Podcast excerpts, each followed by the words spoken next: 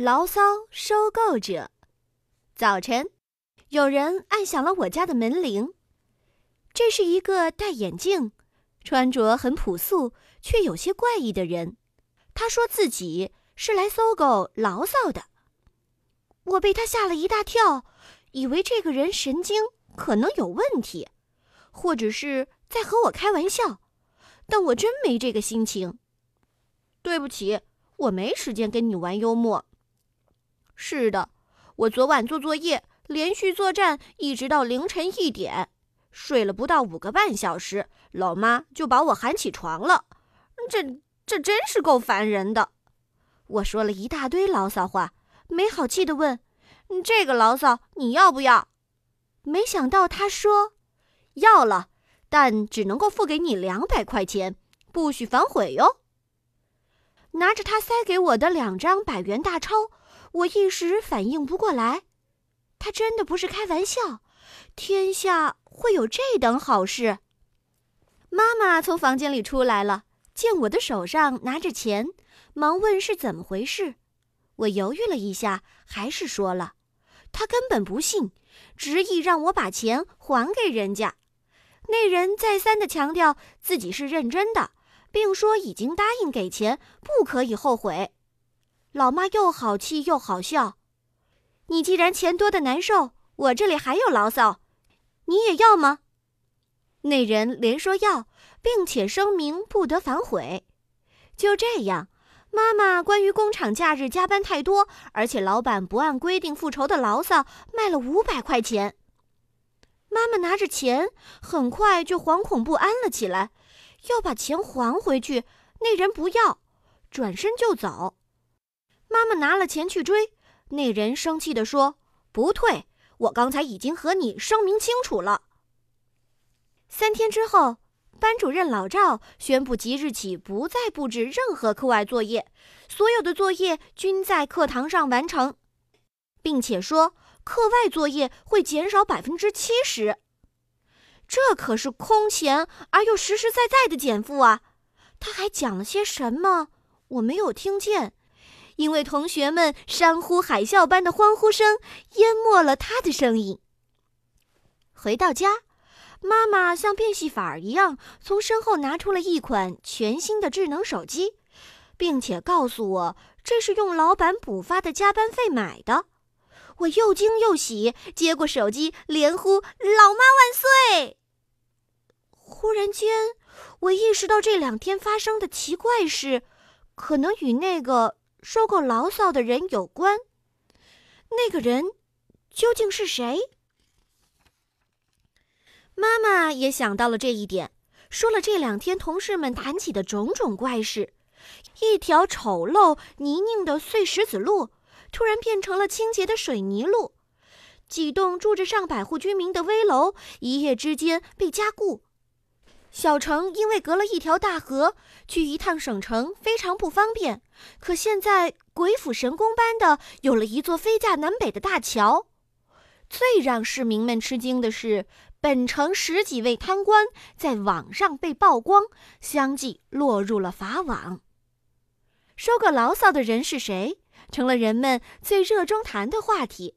电视台还专门制作了一档节目：“收购牢骚的人是谁？”主持人和特邀嘉宾们进行了广泛的讨论，大家关心的话题以及著名主持人和嘉宾们风趣的谈吐，很吸引人的眼球。一位气宇轩昂的中年男人说：“我认为这人一定是我们日理万机的市长先生，只有他。”才有如此巨大的决心，如此大的魄力，如此大的权力来收购我们的牢骚，并且在这么短的时间内来解决。主持人把电话打到了市政府，却遭到了市长先生本人的否认。他吭哧了老一会儿，后来说不敢掠人之美。特邀嘉宾中，一位漂亮的女明星说。我想，这位收购牢骚的人应该是一位世界著名的影星。他拥有价值连城的财富，又善于表演。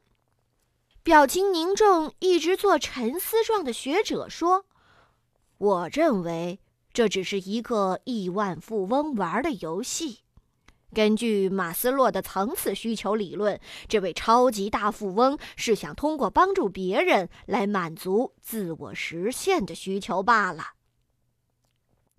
一个梳着朝天辫子的小女孩提出了反对意见：“我认为购买牢骚的人是一位神通广大的外星人。”大家都哈哈笑了起来。这时候，一个人突然出现在了电视台的演播厅，他就是那个收购牢骚的人。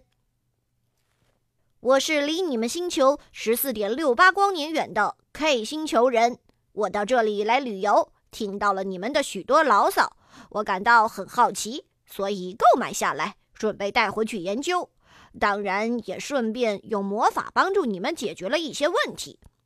他晃了晃手中的瓶子，说。你们看，牢骚都装在这里了。小女孩说：“谢谢外星人伯伯，您真的是外星人。”那位漂亮的女明星摆动着手臂，样子夸张的冲上去。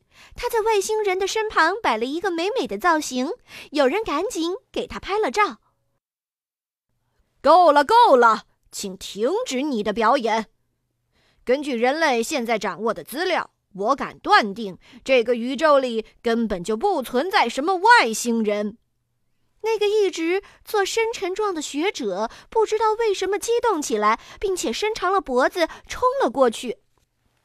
外星人笑问：“为什么你们地球上可以有智慧生物，别的星球就不可以有了呢？你的结论为什么要那么武断？”反正我不信，学者。嘀咕了一句，不说话了。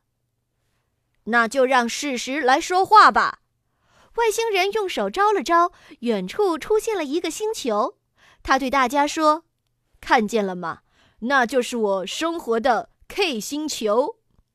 星球徐徐运转着，隐约可以看见上面有山，还有很高的建筑。”他又从随身带的包里取出了比铅笔盒还要小的自行车。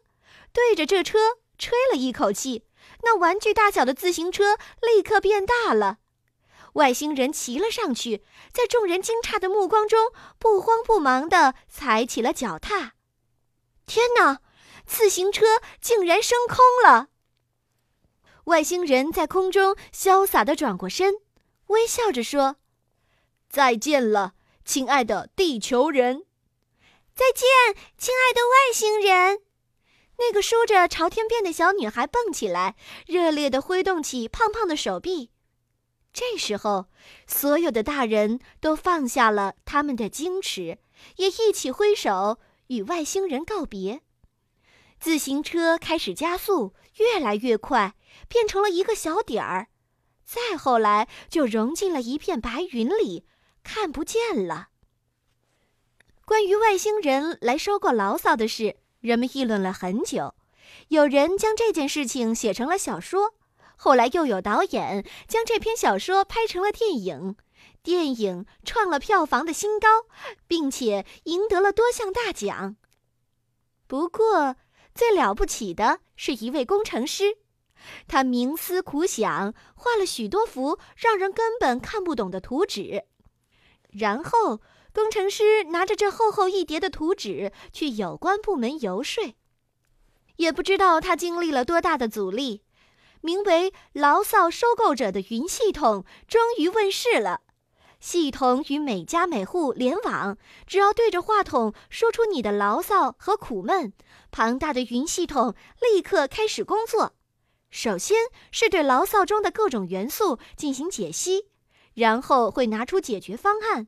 接着督促相关部门或是相关人士进行改善，云系统还会对你的牢骚进行价值评估，所以你在发完牢骚之后可能会收到一大笔钱，有的甚至是巨资呢。由于及时化解了负面情绪，人的精神状态大大改观，由此创造的财富约是支出费用的十倍还要多呢。